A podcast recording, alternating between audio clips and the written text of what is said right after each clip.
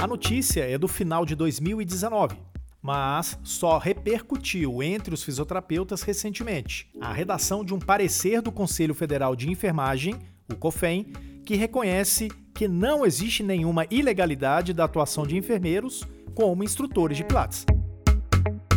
É, esse é o capítulo mais novo de uma discussão que já existe há anos. O enfermeiro é um novo personagem, mas a questão, que há muito tempo alimenta conflitos, ocorre entre fisioterapeutas e educadores físicos. Afinal, em se falando de método Pilates, as discussões sobre paternidade do método, que desgasta fisioterapeutas, educadores físicos e enfermeiros, é realmente o mais importante?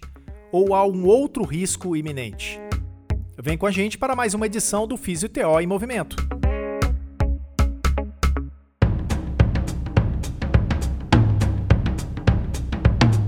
Olá, que bom que você está aqui. Estamos na segunda temporada, episódio 48 do podcast Físio-TO em Movimento. Tudo que rola na fisioterapia e na terapia ocupacional em um só podcast. E neste episódio 48, a gente chega com mais um tema polêmico.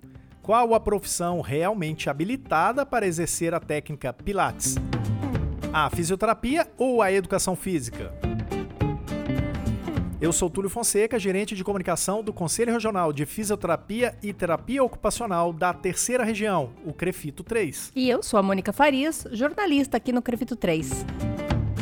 Também fazem parte da equipe que produz este podcast o editor Rodrigo Cavalheiro, as estagiárias Eduine Azevedo e Juliana Mayumi, que são responsáveis por todo o trabalho de arte, e a Ana Carolina Soares, que está na gestão das redes sociais. E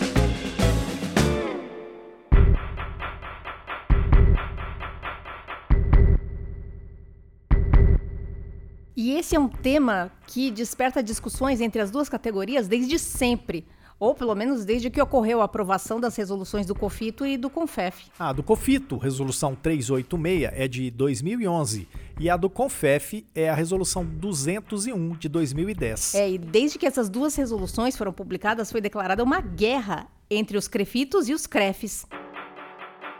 E por quê? Afinal de contas, são esses órgãos regionais que estão na ponta, que fiscalizam o exercício profissional. Os federais normatizam e os regionais garantem o cumprimento das normas. E foi justamente aí na função de garantir o cumprimento das normas que a briga começou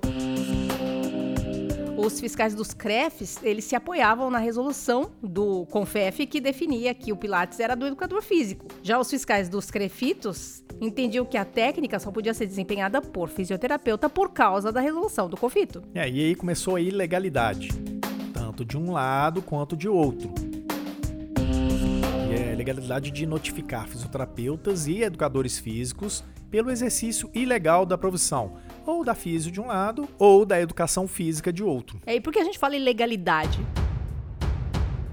Primeiro porque o fiscal de qualquer conselho profissional, ele só pode notificar profissional da própria profissão, da própria categoria. Ou seja, um fiscal do CREF, ele não tem nenhum respaldo legal para notificar fisioterapeuta. E o fiscal do CREFITO não pode notificar nenhum educador físico. E o segundo fator que torna essa notificação irregular. E aí o pessoal não gosta muito de ouvir essa verdade. Qualquer pessoa que tenha formação em curso livre de Pilates pode ser instrutor de Pilates. O método Pilates não é, por lei, exclusivo de nenhuma categoria profissional. Então, é ingenuidade acreditar que o COFITO vai bater o pé na frente de um juiz federal e dizer Pilates é só nosso e pronto, acabou.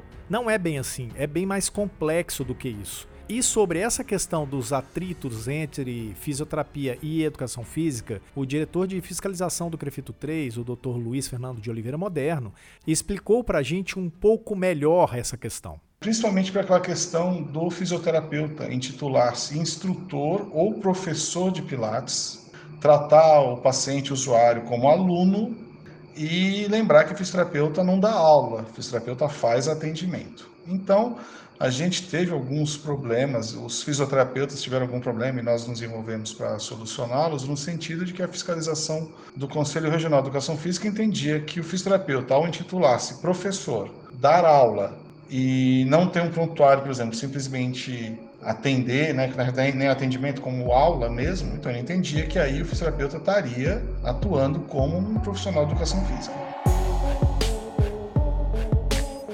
Esses conflitos que começaram a surgir com a publicação das resoluções têm muito a ver com os vários pontos de contato que existem na formação do fisioterapeuta e do educador físico. Os dois profissionais trabalham cada um no seu quadrado com o movimento humano. É, e dependendo da interpretação de quais são os objetivos de quem trabalha com o movimento humano, essa questão acaba ficando numa área cinzenta, onde tanto uma quanto outra interpretação são admissíveis. Sobre esse assunto, a gente foi mais uma vez buscar a avaliação do Dr. Luiz Fernando de Oliveira Moderno, que, para quem não sabe, além de fisioterapeuta, também é graduado em educação física e pode falar com propriedade. Então, a gente tem que entender o Pilates como uma técnica, como um recurso. Né? O que vai definir se ele é utilizado ou não por fisioterapeuta ou educador físico é qual o objetivo do emprego desse recurso ou técnica. Né? Então, não vou dizer que não existe, às vezes, algumas, vamos dizer assim, zonas de penumbra, né? Onde o educador físico entende que seria dele e não do fisioterapeuta e vice-versa, né? Existe realmente aí um, não vou dizer conflito propriamente dito, mas existe uma zona, por exemplo, num, na, vamos pegar, não seria nem um paciente, seria um indivíduo que está querendo fazer uma promoção de saúde. O educador físico entende que não, que é só dele. O fisioterapeuta pela, amparado por nossas resoluções, entende que também é do fisioterapeuta. Assim como se a gente for falar em reabilitação, usando o termo reabilitação de forma bem macro, né, o fisioterapeuta entende que é só dele. E o educador físico entende que não, que ele tem resolução que o ampara também. Aí tem-se aquele entendimento né, clássico né, de que fisioterapeuta seria para reabilitação e o educador físico para o indivíduo saudável né, de uma forma bem grosseira e bem primária, eu diria. A gente sabe que não. O fisioterapeuta pode sim e deve participar da promoção da saúde, assim como o educador físico entende que de alguma forma ele também trabalha a parte de reabilitação. Isso falando de uma forma bem ampla, né? Então, existe né, essas áreas em que, não vou dizer um conflito, mas, como eu disse anteriormente, uma, uma zona de penumbra. Mas sendo mais objetivo, eu diria que na parte de promoção de saúde existe aí a atuação dos dois profissionais e a parte com atendimento de paciente acaba ficando mais com o fisioterapeuta efetivamente. Embora alguns educadores físicos, é, alguns profissionais de educação física amparados por resoluções deles, entendam que eles também podem participar de alguma forma do processo de reabilitação.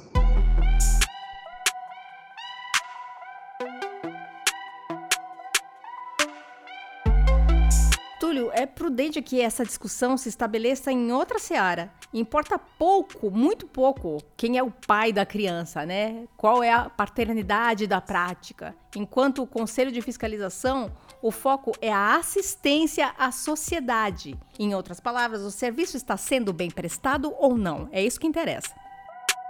Então, aí vai mais uma pimentinha nessa sopa, Mônica. No Brasil, uma entidade que reúne muitos profissionais da dança e que são instrutores de Pilates, intitulada Conselho Nacional de Normas Padrão do Método Pilates, ou CNPP, está apoiando e lutando pela aprovação do projeto de lei do Senado de número 6469, da agora de 2019, que regulamenta a profissão de instrutor de Pilates. Mas atenção, gente, o CNPP não é um conselho de fiscalização, ok? Então vamos esmiuçar um pouquinho mais esse tema, porque na verdade a gente está com um projeto de lei no Senado para ser votado e etc. Mas isso não é o fim do mundo, é o começo de um trâmite, né?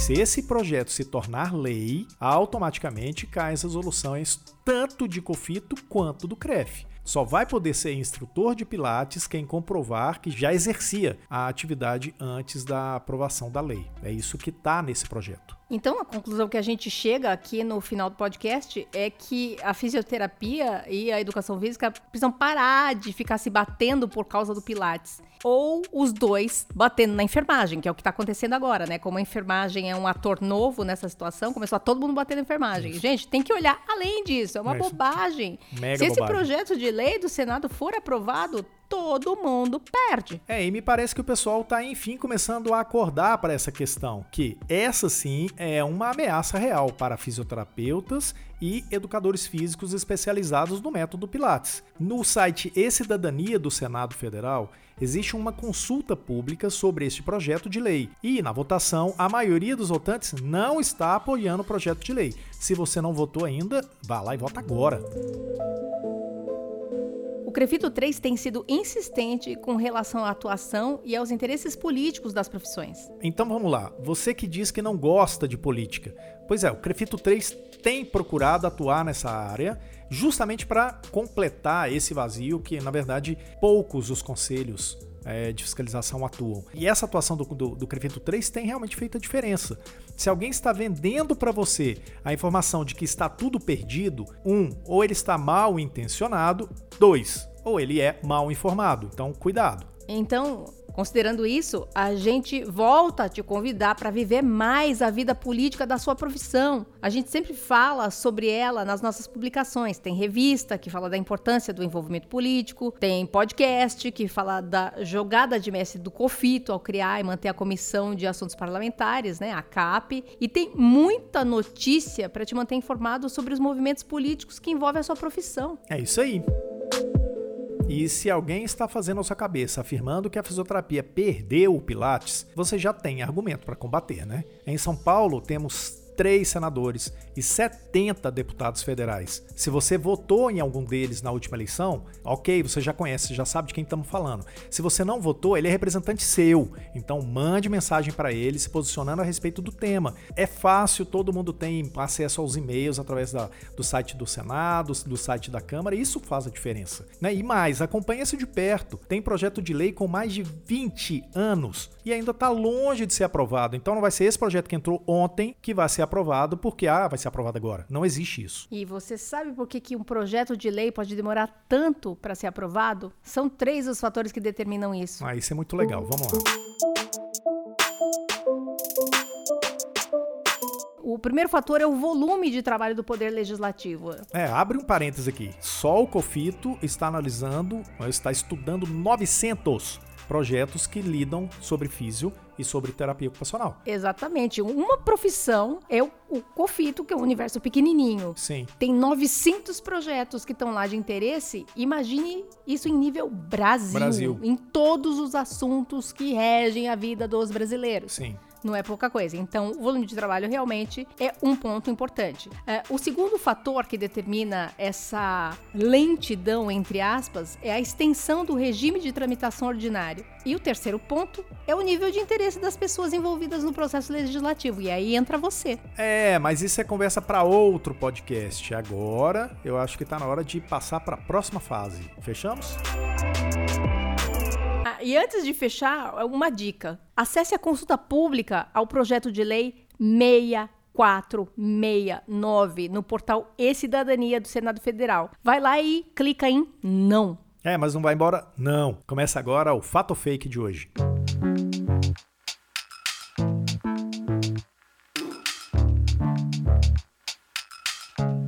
Então, bem-vindo! Começa agora o Fato Fake desta edição do podcast. Como você já sabe, com roupa nova, mais enxuto, mais rapidinho. E assim, toda semana a gente lança três questões sobre temas variados para que você possa analisar. E você pode votar nas nossas redes sociais e saber as informações mais detalhadas aqui no podcast. Para quem ouve, a gente dá as respostas certinhas. Vamos à primeira questão de hoje, Mônica? Vamos lá. A atuação em Pilates é direito exclusivo de fisioterapeutas e de educadores físicos. Isso é fato ou é fake? É, Túlio, muita gente vai ficar decepcionada com a resposta. Essa afirmação é fake. Uma resolução do COFITO, que reconhece a atuação do fisioterapeuta em Pilates, não tem o poder de tornar a prática exclusiva da categoria. E a mesma coisa vale para a resolução da educação física. Eles também não têm esse direito exclusivo. Resolução de conselho profissional nenhum tem esse poder. A gente não está sempre falando da medicina, que pensa que é dona da acupuntura porque eles têm uma resolução sobre essa prática? Pois é, mesma coisa. O Pilates hoje é de quem quiser. A formação em Pilates está na categoria de cursos livres, sempre é requisito. Segunda pergunta de hoje. Os objetivos do fisioterapeuta com formação em Pilates são os mesmos do educador físico que atua em Pilates. Fato ou fake? Isso é fake, né? Se você é fisioterapeuta e atua com Pilates, seu primeiro diferencial é, ou deveria ser, pelo amor de Deus, enxergar seu cliente como seu paciente, não como seu aluno. Afinal de contas, você não é professor, lembra? Se ele é seu paciente, você mantém o prontuário dele, correto? E você que ouviu o podcast com atenção, entendeu que existem as áreas cinzentas da prática da fisioterapia e da educação física em Pilates, especialmente quando se fala em prevenção. Mas mesmo assim, o olhar do fisioterapeuta é um e o olhar do educador físico é outro. Agora, se o físico que está ouvindo a gente chama o paciente de meu aluno, aí eu já começo a ficar preocupada.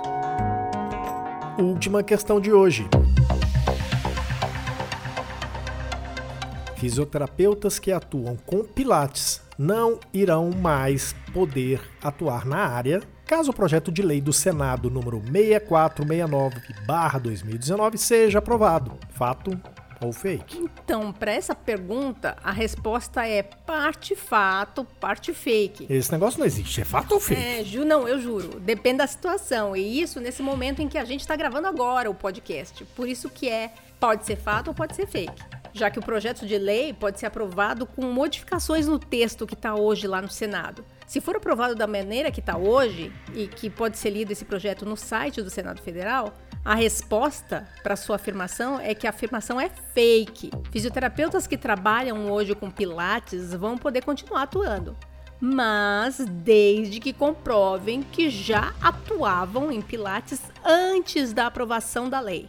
Tem que apresentar documentação, comprovando, e se não comprovar, não vai poder atuar pois vai estar cometendo a contravenção de exercício ilegal da profissão, vai ser privativo de quem tiver a formação em Pilates conforme a lei definir, caso o projeto de lei seja aprovado.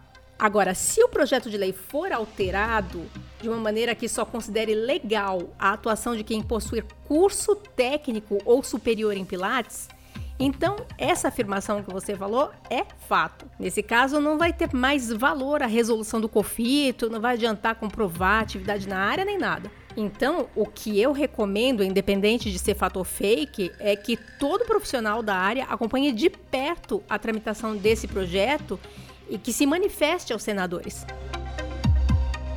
É, para quem quer acompanhar esse, esses processos todos, com tramitação política, de CAP, etc., é só acompanhar com a gente, porque vai saber de tudo, porque Sempre. a gente informa tudo. Sempre. E é isso aí. Esse foi o Fato ou Fake de hoje.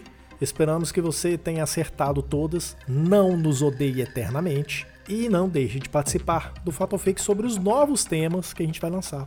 Semana que vem, na outra, e na outra. E na outra.